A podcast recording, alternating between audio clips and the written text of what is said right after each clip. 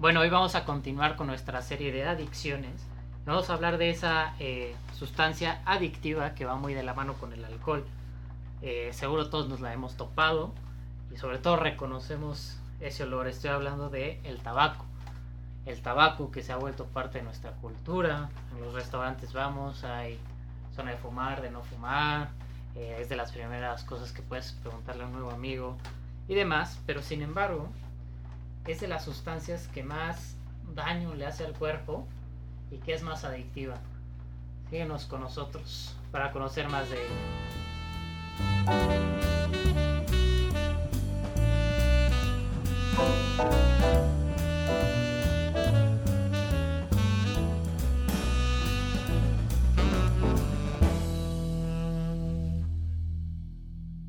Bienvenidos al podcast que de manera fácil y sencilla habla sobre lo que importa para tu salud. Yo soy Álvaro Pérez Ríos. Y yo soy Alfredo Sony y esto es Saludos. Saludos. ¿Qué onda Álvaro? ¿Cómo estás? ¿Qué tal Alfredo? ¿Cómo estás? Qué gusto de que estés aquí otra vez en este episodio. Igual, igual, pues vamos a seguir con, con todos estos consejos, historias e interesantes de salud que tenemos para todos los que nos escuchan, que esperamos que les sirvan como consejos de amigos, que les estamos dando justo para que no pase eso, queremos que no estén en el hospital en, en 20, 30 años con complicaciones por fumar, en este caso, ¿no? Eh, creo que a todos nos ha pasado. Eh, Álvaro y yo ya estamos, tenemos 27 años, entonces créanme que es que suena duro, ¿no? Pero ya vamos a cumplir 10 años siendo mayores de edad. Pero pues en lo personal, o sea, yo me he enfrentado al cigarro desde los 14, 13 años, con compañeros de la escuela. Eh, era fácil que nos los vendieran en las fiestas, etcétera. Sí, familiares, amigos, todo. Sí, porque todavía hay otras drogas que, que no sé cómo esté hoy, hoy en día, pero creo que eran más difíciles de conseguir, pero el cigarro era muy fácil. Pues tú te acordarás que costaba 20 pesos la caguetilla, ¿no? Sí, sí, me acuerdo perfecto eran, vaya, baratos, fáciles de conseguir, los vendían en todos lados, prácticamente este pareciera hasta que los regalaban incluso. Sí, o sea, ahorita creo que ya está en 57 pesos, ¿no? sí, ya con todos los este, impuestos. Pero creo que vale la pena eh, repasar un poco la historia del tabaco, ¿no? Vamos a ver, o sea, cómo empezó esta, pues, ¿qué será? Costumbre, ¿no? Y cómo hemos llegado hasta aquí, ¿no? Creo que lo más importante que hay que contar aquí es que eh, la, la, planta del tabaco es americana, igual que el tomate, eh, la papa, el cacao, el aguacate. Todas esas es, es una planta del Nuevo Mundo. Eh, se han encontrado ciertos registros de que los aztecas, sobre todo la usaban para rituales y la usan como medicinal envolvían las hojas como en tipo pipa, yo me imagino como los puros actuales, ¿no? Del típico habano. Y pues justo se dice que cuando los españoles llegaron a América, ahí fue donde tuvieron el primer contacto. Y pues parece que les gustó, ¿no? Tanto que se la llevaron a, España de regreso. Y, fun fact, eh, ¿tú sabes por qué se le dicen cigarros o cigarrillos? Vaya que sí. Justamente tiene que ver pero me gustaría que nos platicaras tú, pero con el lugar donde se cultivaba en, en España, cuando se llevaron el tabaco de regreso. Exactamente, de los primeros lugares donde empezaron a cultivar la planta del tabaco fue en los cigarrales, afuera de Toledo. Y les decían los cigarrales porque justo había muchas eh, cigarras como el insecto y la planta se parecía, etc. Y de ahí se derivó a cigarros, que de hecho eh, los cigarros son los puros como se les dice en inglés, los cigars, y los cigarrillos son los, los que conocemos, al menos aquí en México, como cigarros o pitillos. Pitillos. Ese está, bonito, ese nombre, los pitillos, ¿no? Pues bueno, los españoles se lo llevaron a, a Europa, el tabaco, lo empezaron a consumir, de ahí se empezó a extender el uso. Eh, incluso eh, ahorita no voy a entrar mucho en el tema, pero creían que tenía propiedades medicinales. Eh, o sea, imagínate lo absurdo. Estás enfermo de tos o tenías una tuberculosis, enfermedad pulmonar y te recetaban inhalar tabaco porque creían que se iban a limpiar tus pulmones y así. Y es lo que pasa, también como desangraban pacientes, ¿no? Después vamos a hacer un episodio de, de cosas curiosas en la historia de la medicina, pero en este caso en específico, pues creían que el, que el tabaco era medicinal, excepto en, en Arabia, eh, en el siglo XVI, más o menos, eh, empezaron a darse cuenta que el cigarro te mareaba y hacía que te sintieras muy mal, por lo que un jeque de esa época, el jeque Murad, sexto, eh, pues lo prohibió, ¿no? Prohibió su comercialización y que fumaran en, pues en Arabia, no sé con exactitud en qué parte. Es como el primer indicio, ¿no? Ya después pasaron otras cosas y la gente volvió a fumar y demás, ¿no? Eh, siguió creciendo, también tuvo gran auge en, en las colonias inglesas, ¿no? Hoy en día Estados Unidos. De hecho, en el sur, como hemos escuchado, casi todos los plantíos. De hecho, muchos eh, padres de la patria ya en Estados Unidos eh, tenían plantaciones de tabaco y de algodón. Y también si vemos la historia del tráfico de esclavos, la mayoría se los llevaban para que trabajaran en estos plantíos de tabaco y de algodón. Y bueno, creció, eh, tuvo también su auge cultural inicios del siglo pasado.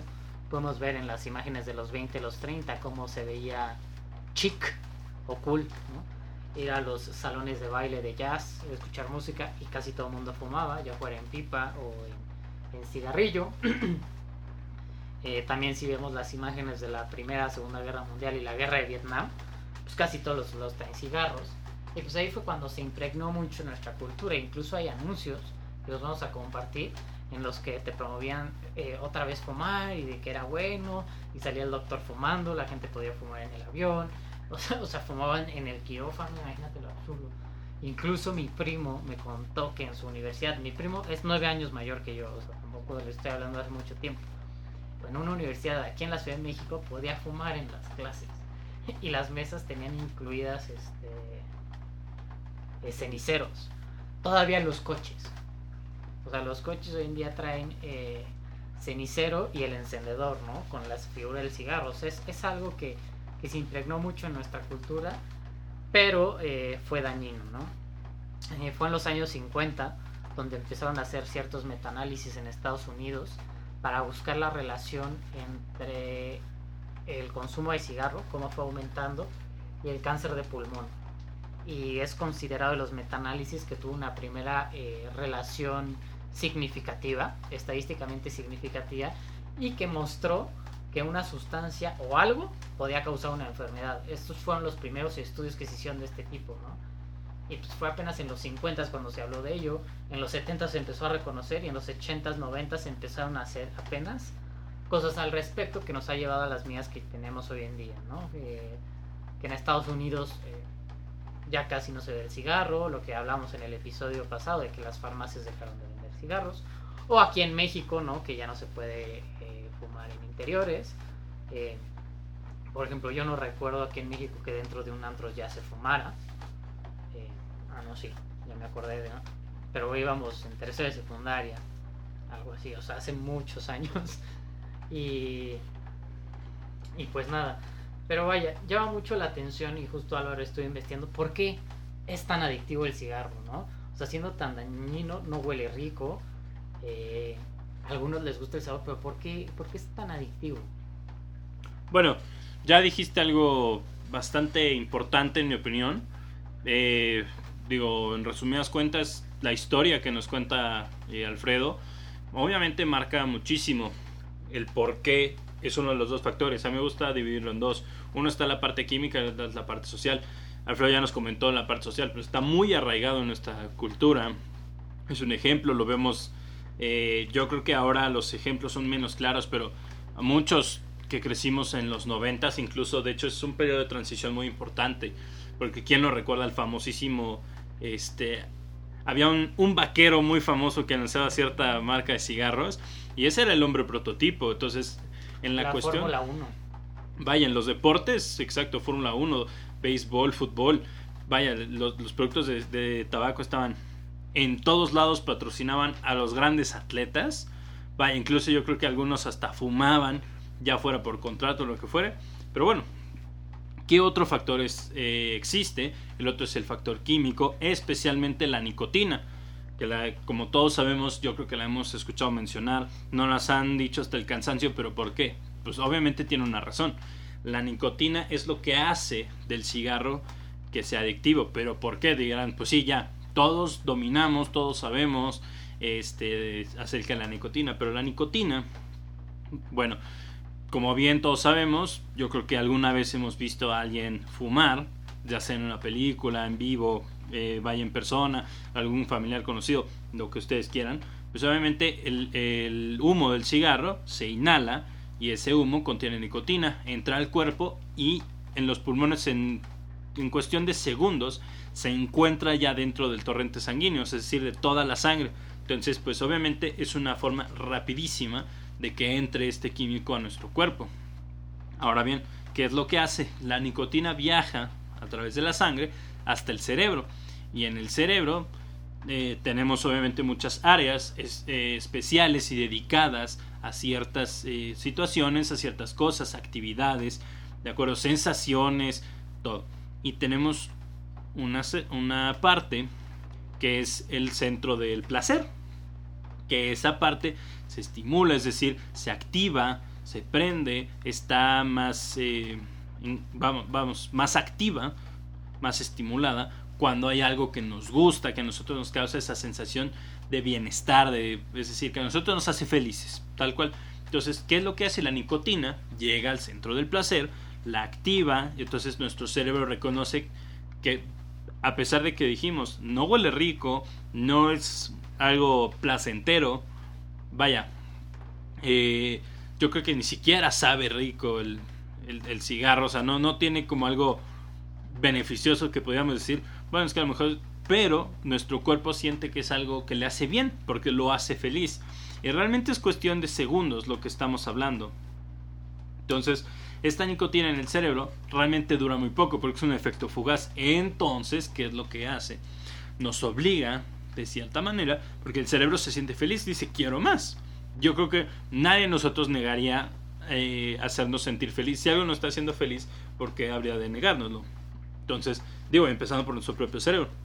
Entonces eso nos obliga a que no solo demos una sola bocanada, sino varias bocanadas seguidas para seguir estimulando esto. De hecho, incluso no nos llega a dar este síndrome de abstinencia porque es muy poco, o sea, realmente es muy leve esa sensación de fumo y se me va y se me olvida. De hecho, hay gente que luego que termina de fumar, como se acaba el efecto, pues empieza ya a sentirse irritada, eh, de mal humor, ¿de acuerdo? Entonces, obviamente esto que obliga a que nosotros sigamos fumando. Entonces, pues va, obviamente, creando esa adicción. Y pues nosotros no nos vamos dando cuenta, pero poco a poco nuestro cuerpo, obviamente cuando se adapta a la nicotina, fumamos más para querer seguir sintiendo este efecto y cada vez necesitamos más cantidades de nicotina para nosotros seguir ahora sí que consiguiendo el mismo efecto, sentirnos bien por el mismo tiempo, pero obviamente con más eh, con más cantidad de cigarros que obviamente implica mucha más nicotina. De hecho, claro. entras en un círculo vicioso. No, claro, y de hecho el cuerpo se puede adaptar facilísimo y rapidísimo, que ese es obviamente uno de los problemas a la nicotina. Porque como es algo que le encanta y pues aparentemente en ese momento no le está haciendo ningún daño, pues el cuerpo está lo más tranquilo del mundo y el cerebro es el que más disfruta porque dice, a mí me da placer y pues tan tranquilo como siempre. Entonces ahí el, vaya el problema de por qué es tan adictivo y por qué es un problema la, la nicotina. Claro. Sí, yo estuve investigando otras eh, cosas porque me llamaba mucho la atención de hecho tenía un doctor, me daba clases, que, entre broma y broma él fumaba muchísimo, muchísimo. Me acuerdo que los ponía, eh, cuenta la leyenda que cuando se podía fumar en el salón los ponía en el escritorio sus 5 o 6 cigarros, así contados, y prendía un cigarro con el que se estaba acabando y justo le duraban lo que duraba la clase, ¿no? Entonces él entre broma y broma nos contaba de los beneficios del cigarro, ¿no? Que ayudaba a que te despertaras, a que te concentraras y demás. Y va mucho de la mano con, esa estimulación de la que nos habla Álvaro, ¿no? Entonces dices, oye, ¿por qué si te estimula y te hace sentirte bien? ¿Qué tiene de malo, no? Y más si es a microdosis. Entonces, gran parte de la bronca del cigarro, más que la nicotina, que sí es muy adictiva, es todo lo que viene en la planta del tabaco, que no es nicotina, y lo que además agrega la industria para que se pueda absorber más fácil. Eso es lo que de verdad te causa eh, los problemas de salud, la gran mayoría, ahorita les voy a explicar más con calma. Pero pues el cáncer de garganta, de lengua, de pulmón, todo eso es causó más por las porquerías que trae el cigarro que en la nicotina per se, ¿no? Entonces quiero abrir un paréntesis porque justo eh, pues la industria eh, del tabaco se niega a morir y se pusieron a investigar cuál era la mejor forma de que la gente pudiera tomar nicotina, siendo esta una droga entre comillas buena, ¿no? Entonces estudiaron los parches que se usan para fumar, pero pues resulta que, que, es una estimulación de más. Incluso la gente que está dejando de fumar no se siente cómoda con ellos. Eh, después dijeron los chicles. Era una buena opción, pero resulta que los chicles son muy lentos, entonces no te da el placer que te da un cigarro. Entonces nació el vaping, ¿no?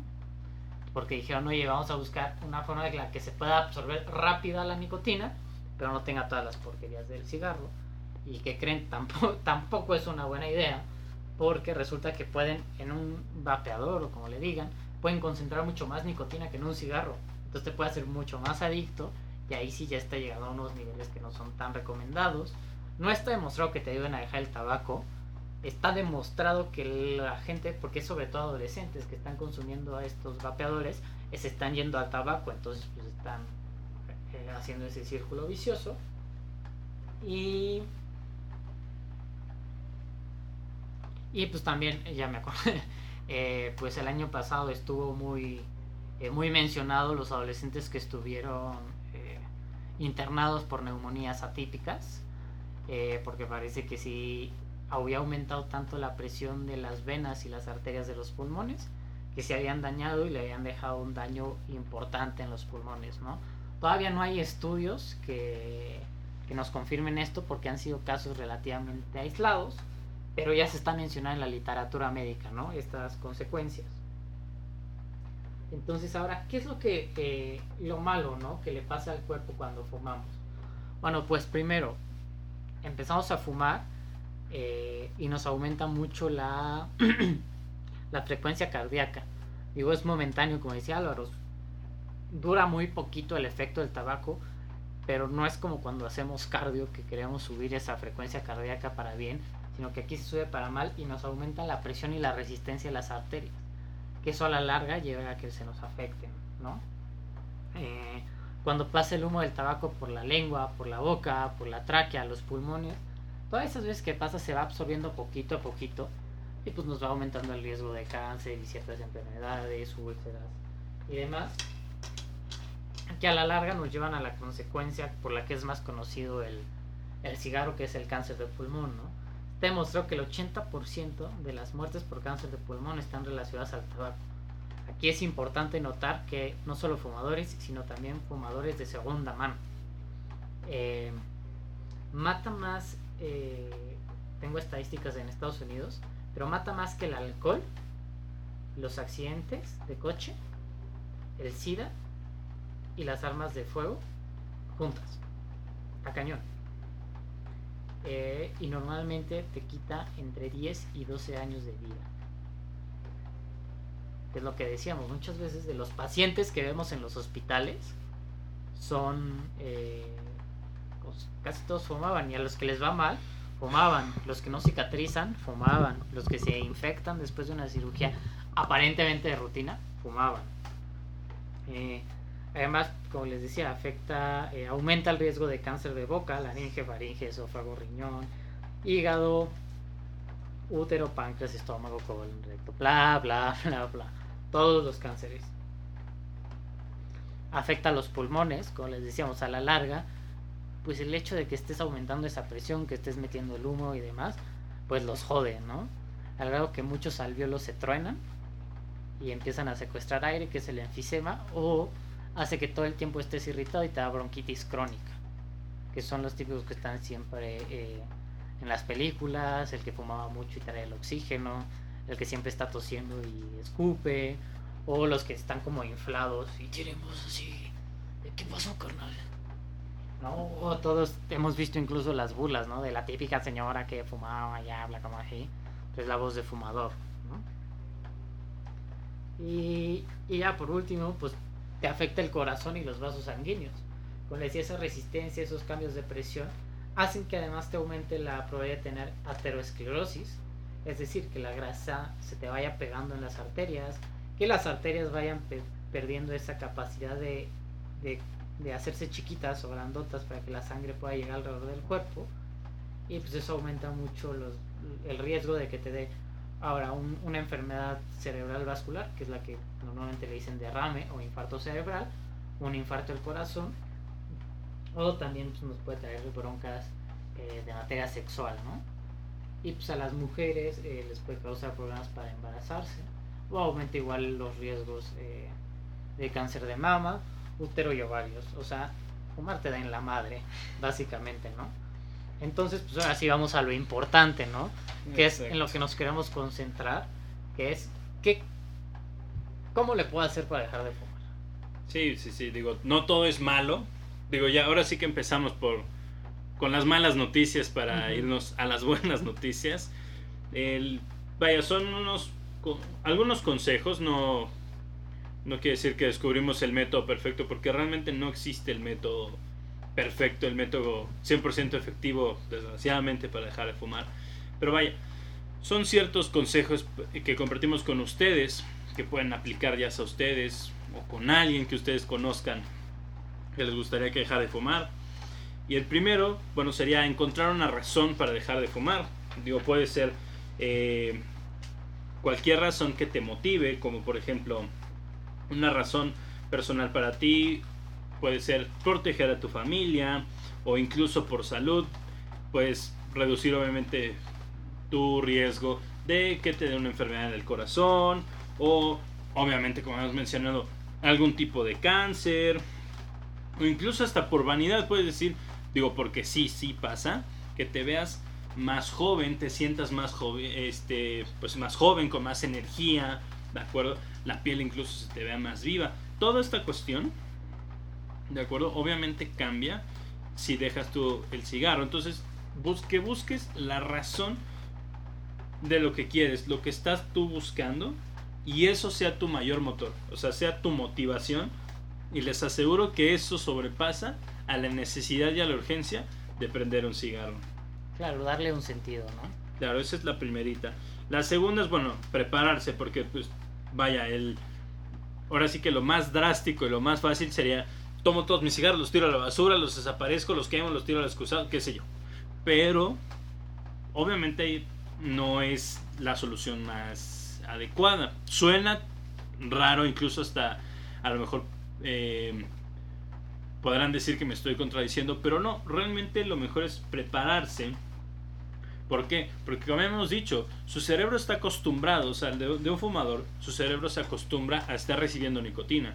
Entonces, si un día para otro tú se lo cortas, es decir, tú le estás es como si le estuvieras dando sus dulces al cerebro. El cerebro es el más feliz. De repente un día a otro se los cortamos y dices, sabes que ya no hay ni uno, se acabaron. Pues obviamente el cerebro no va a reaccionar de bueno, pues está bien, ni modo, se acabó. El cerebro lo pide, el cerebro lo necesita. Entonces, eso nos va a ir afectando a la larga a nosotros de hecho, viene lo que se llama el famoso síndrome de... Digo, que eso sustenta las adicciones, ¿no? El síndrome de abstinencia, que es esa necesidad de consumir esa sustancia que nos estaba haciendo aparentemente, entre comillas, bien, pero pues realmente solamente era pues el alimento de esa, de esa adicción. Entonces, aquí, perdón que te interrumpa, pero justo eh, la adicción al tabaco, el síndrome de abstinencia es de esas adicciones en las que no te matan porque hay muchas otras drogas en las que el, síndrome de abstinencia es tan grave que tienes que hacerlo con profesionales. Por ejemplo, en el alcohol hay niveles de alcoholismo que no puedes dejar de tomar de la noche a la mañana, ni ciertas drogas que puedes dejar de consumir de la noche a la mañana, los opioides y demás, ¿no? En eso sí tienes que ir a una clínica con un médico profesional y se tiene que ir bajando la dosis. Incluso hay ciertas drogas que, que la gente tiene que consumir toda su vida en manera nivelada para funcionar, ¿no? es importante, perdón por la interrupción, pero justo en el tabaco es de estas adicciones que sí se puede dejar de la noche a la mañana. Y sí, como dice Álvaro, te va a dar dolor de cabeza, te vas a sentir ansioso, etcétera. Con la cafeína es igual. eh, pero no te va a matar. Esa es la buena noticia y la motivación. Sí, claro, y de hecho venía justamente ligado al tercer consejo que les quería dar. A lo mejor, digo, ya platicamos mucho de, de ellos, como son los métodos para dejar de fumar. O el spoiler alert. Exactamente. De hecho, pues sí, aunque no son la mejor opción, muchas veces logran ayudar estas, eh, por ejemplo, como hablamos, los chicles, los parches, este, en definitiva los vapeadores no son la solución, pero muchos de estos productos no son la solución a todos sus problemas, pero ayudan.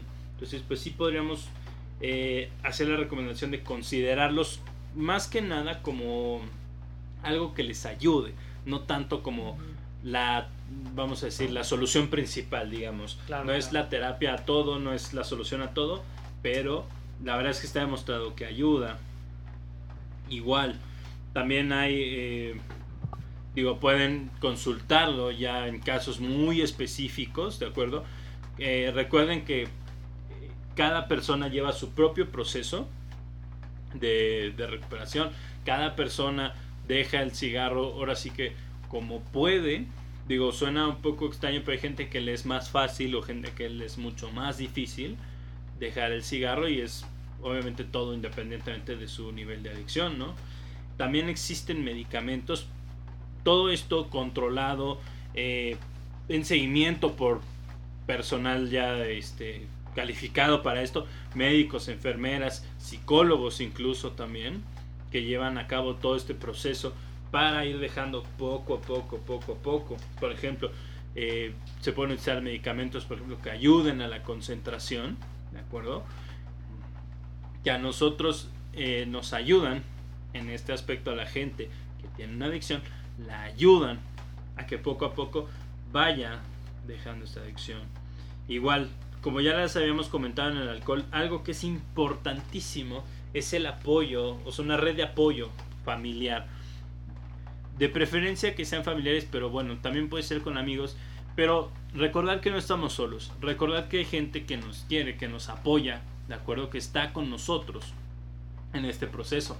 Incluso puede ser gente que entiende, a lo mejor y podemos tener alguien que antes que nosotros decidió fumar nos entiende perfectamente, sabe qué es lo que estamos pensando, sabe lo que estamos sintiendo. Digo, no exactamente porque cada persona reacciona diferente, pero vaya, nos puede decir, sí, es un camino difícil, eh, yo sufrí porque pues obviamente yo fumaba mucho, pero se puede, se puede lograr. Entonces ese apoyo con familiares, pues también yo creo que es un factor súper clave para una persona que quiere dejar de fumar, que sea como ese apoyo, un lugar donde se pueda él, digamos, anclar, por ponerlo así en un punto, eh, en algún momento que se pierda o que no sepa, ahora sí que bien a bien a dónde va, ahí pueda como como dirían este, expresión dominguera, tocar vas. Exacto. otro sería también el, nosotros darnos ese, ese espacio, ese descanso, ese break. Porque pues mucha gente, su, ahora sí que su break era su cigarrito. Clásico de las oficinas. Yo creo que esa, hasta antes de la pandemia era una, una vista muy Vamos a tomar aire. Exacto. El típico, después de una reunión donde todo estaba mal, todo mal, e iban a correr la mitad de la empresa, vamos a, exacto, a tomar aire. Y no era ir a tomar aire, era salirse a fumar un cigarrito y a la entrada de la, de la empresa, la oficina, lo que fuera, ¿no? O sea, romper la rutina del día, ¿no? Exacto, entonces, eh, ahora cambiar ese, ese modo de relajación, digamos, en vez de que sea cigarro, buscar otras alternativas, por ejemplo, pues ejercitarse o incluso también, por ejemplo, eh, relajarse con vapor, por ejemplo, la gente que tiene, eh, por ejemplo, esa opción en los clubs, gimnasios, este, o incluso hasta en sus casas, pues, pues un poquito de, de, de vapor así de agua calentito para estar a gusto, masajes, poner tu música favorita, hacer una actividad totalmente diferente a lo que haces, que a ti te guste, que te relaje, conectarse con amigos, este, incluso hasta darse gustitos, ¿de acuerdo? cambiar ese enfoque de decir, yo me consiento con otras cosas, yo me hago sentir bien con otras cosas, a lo mejor hay algo que a nosotros nos gusta comer que decimos, hoy me lo voy a dar, voy a dar un gustito. No de, a lo mejor no debiera yo comer diario, pero hoy toca y hoy me doy mi gustito. Cuestiones así tan sencillas y se nos pueden ayudar a evitar como sentir este estrés del estar dejando de fumar. Eh, también algo importantísimo que he hecho mencionaste Alfredo al principio, que está relacionado con el alcohol. Y eso es muy clásico. Hay gente que tiene relacionado, y yo creo que es de los más difíciles de quitar el... Yo no fumo nunca, pero eso sí, cuando me echo un, unas copitas, que la cervecita, que el, famosísimo jueves, pues se me antoja un cigarrito. La verdad. Y entonces ahí, ahí es donde está el problema. Hay que evitar todos esos disparadores, es decir, uno la asocia y dice, ay, pues estoy con mis cuates, pues cigarrito. Sí, pues lo que platicamos de esas situaciones o lugares que, que guían tu comportamiento, ¿no? Entonces tú enlazas ciertos comportamientos con esos lugares, ¿no? Como decías en la oficina. O muchas veces gente en su casa tiene muy fácil los lugares para fumar, ¿no? Entonces pues tal vez ayudaría a romper, como dices tú, esos enlaces, ¿no? De tal vez si tengo mi spot para fumar en mi casa, pues no. O si en mi... O sea, yo creo que no conozco las estadísticas ni las tengo a la mano. Por el hecho de que sea más difícil fumar hoy en día en los restaurantes, en las oficinas y demás, sí está demostrado que ha bajado, ¿no? Entonces, pues tal vez hacer esas políticas personales, ¿no? Para romper esos enlaces, ¿no? Por ahí va este tipo. Claro, de hecho, o sea, la recomendación es eh, cambiarlo por otra actividad. Supongamos, si estaba asociado con tomar alcohol y fumar, pues a lo mejor y eh, obviamente evitar, digo, no tampoco ya para siempre y nunca en la vida, ¿no? Pero por ejemplo, al momento que nosotros tomamos alguna copa, estamos con unos amigos, pues evitar ese tipo de situaciones tan seguido en lo que estamos dejando de fumar. Incluso también si tenemos la costumbre, porque es clásico. De hecho, hay hasta un ataque en México que uno de sus eslogans se, se, burla de eso, de que después de un taco viene un buen tabaco. Pues lo mismo, el, por ejemplo, fumar después de comer, pues recomiendan cambiar por actividad de acostumbrarnos que en lugar de fumar, nos lavemos, cosas tan sencillas como lavarnos los dientes, le hablemos a un amigo. Exacto. Entonces, algo que nos cambie. Igual, otro también que suena un poco extraño, pero es el de limpiar la casa, porque como bien mencionabas, hay gente que en su casa tiene su espacio para fumar, e incluso hasta ya lo tiene preparado, porque yo, yo lo he visto, hay, hay lugares, hay casas donde tienen una terraza o un cuarto especialmente diseñados para fumar, donde incluso tienen hasta el cenicero puerco de hace tres días, con colillas, rebosado de ceniza, pero no lo limpian porque saben que van a seguir fumando y fumando. Entonces ya cuando verdaderamente es, es más, ya están apagando el cigarro encima de una montaña de colillas y de ceniza, es cuando se deciden a limpiarlo. Entonces, hay que limpiar toda la casa, es una recomendación. Igual también, para evitar las tentaciones, obviamente todos los ceniceros, todo lo asociado con, por ejemplo, si teníamos que la caja de puros o el este, el cortador, el, el cenicero con tapa y con no sé, todo eso deshacernos de. Y obviamente utilizar, ah, porque, ese es otra, los espacios donde nosotros eh, acostumbramos fumar, pues obviamente queda el olor a tabaco. Entonces, deshacernos de todo eso y intentar limpiar el ambiente, el olor, los muebles, ¿de acuerdo? Que no quede ningún rastro que nos pudiera recordar, incluso crear esa tentación de volver a fumar. Digo, hay algo tan sencillo como un, como un cenicero, pues nos puede hacer, digamos, recordar que fumamos y empezar a estimular otra vez. También, algo muy importante es no darse por vencido, sino seguir, seguir, seguir. Sí, ya yo creo que nadie es perfecto. Yo creo que muy pocas personas lo logran en la primera, es decir, cuando se proponen a dejarlo eh, el cigarro. Yo creo que muy pocas personas lo logran en la primera habrá este, recaídas, habrá veces que pues imposible o muchas veces que sí, que no, que bueno, solo uno y por qué es que... No, luego hay gente que, no sé, yo escucho que dejan de fumar 10 años y regresan. Claro. No, y o sea, yo creo que es una lucha constante. Entonces, el no darse por vencido, no decir, bueno, ya lo intenté, ya me fumé uno, pues ya ni modo, regresemos a lo mismo. O sea, decir, bueno, sí, un error, me fumé uno eh, por alguna situación, bueno, ni hablar. Seguir, seguir, seguir, seguir y no darse por vencido nunca jamás. Igual también otro es obviamente aumentar el nivel de actividad física, el mejor dedicarnos a hacer ejercicio, ¿de acuerdo? Hacer alguna actividad al aire libre, cambiar esa rutina, ¿de acuerdo? O sea, porque entre menos tiempo tengamos y más eh, saludable nos sintamos, pues obviamente menos ganas nos van a dar de prender un cigarro. Igual, también, eh, no, no hay que intentar porque no es buena idea el intentar hacer dieta mientras está dejando el cigarro.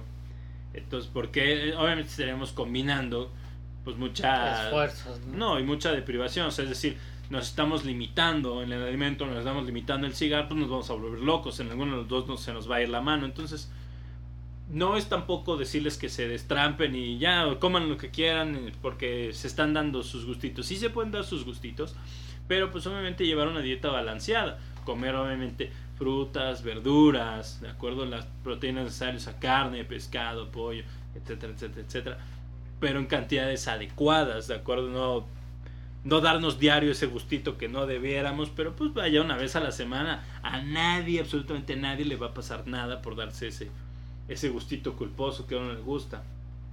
Igual otro también es motivarnos, ponernos a nosotros mismos una recompensa, es decir, crear algo por ejemplo, hay una...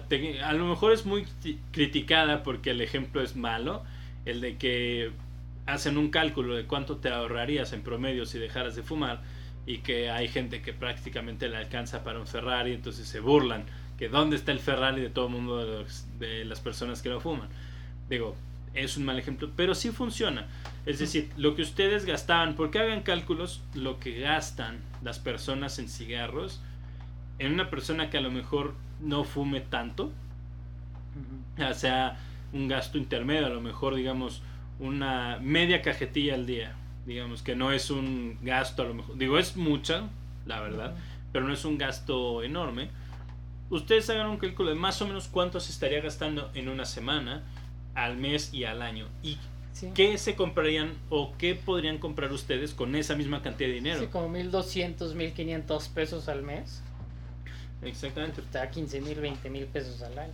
Exacto. ¿Ustedes qué pensarían hacer con unos 15 mil pesos al año? Que dijeran, bueno, yo en el año, ¿qué me puedo comprar con esos 15 mil pesos? Algo que me guste, algo que me sirva, eh, incluso pues algo que necesito. Exactamente. Un viaje a Cancún todo pagado. Ahorita todos queremos eso. Exactamente. O sea, realmente esa motivación que ustedes digan, oigan, yo quiero a lo mejor o incluso yo quiero cambiar mi computadora, por decir algo, con el que me estoy ahorrando, puedo ir ahorrando para una computadora este mejor o quiero yo comprar algún accesorio o cambiar mis cosas. Vaya todo eso.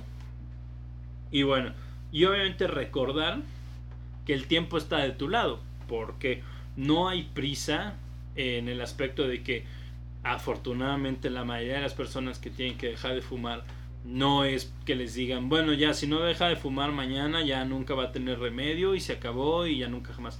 No, realmente no. Realmente es...